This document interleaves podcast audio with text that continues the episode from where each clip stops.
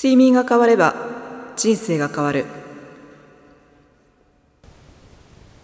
さあ始めていきましょう。睡眠コンサルタントのようです。私は睡眠相談をしたり寝具店の店長として寝具販売やスタッフの教育などを行っています。睡眠コンサル番組今日で5回目ですね。どうぞよろしくお願いします。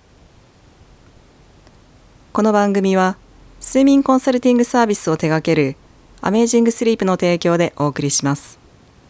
睡眠に役立つ情報や良い眠り方、そのための考え方などについてお届けします。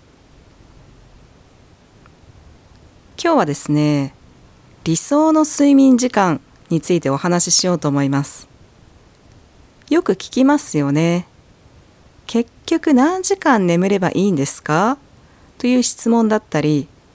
テレビでも情報番組とかで話題になることがあると思います。2回目の配信でもお伝えしましたが、睡眠の悩みランキング2位が睡眠不足ですから、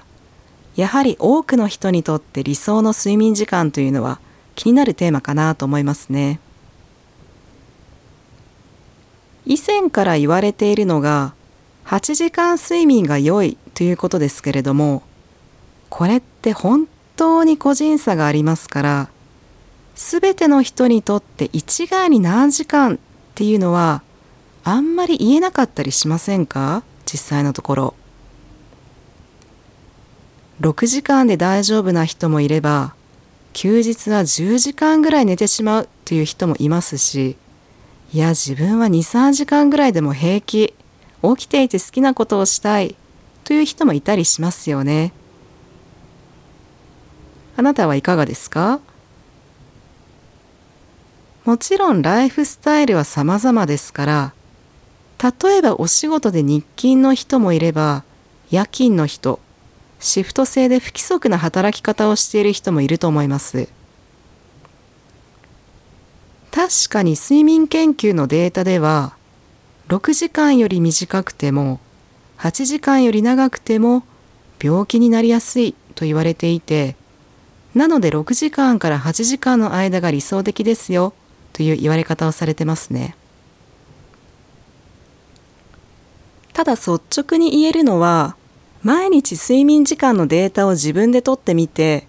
1週間のうち平均して何時間眠っているのかを測ってみるといいと思いますよ。それでもう少し長く眠りたいと思うのであればその平均時間は短いと言えますしいや十分足りてると思うのであればそのままでいいと思うんですよね睡眠は睡眠計測のデバイスとかで客観的にデータを取れたりはしますがやっぱり最終的には主観的なものだったりするのでご自身で足りない十分という判断をすれば大丈夫ですよ。この場合特に睡眠の質ではなく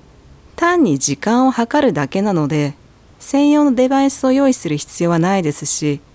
携帯のストップウォッチ機能で時間を計ればすごく簡単ですよね。まずは今日、明日、明後日、トータル7日分、どのぐらいの時間眠っているのかデータを取ってみましょう。それによって理想の睡眠時間を判断すればいいと思います。じゃあ今日はここまでで最後まで聞いてくださってありがとうございます。この番組はアメージングスリープの提供でお送りしました。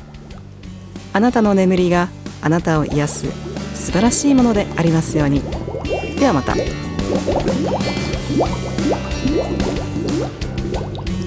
あなたの人生の土台である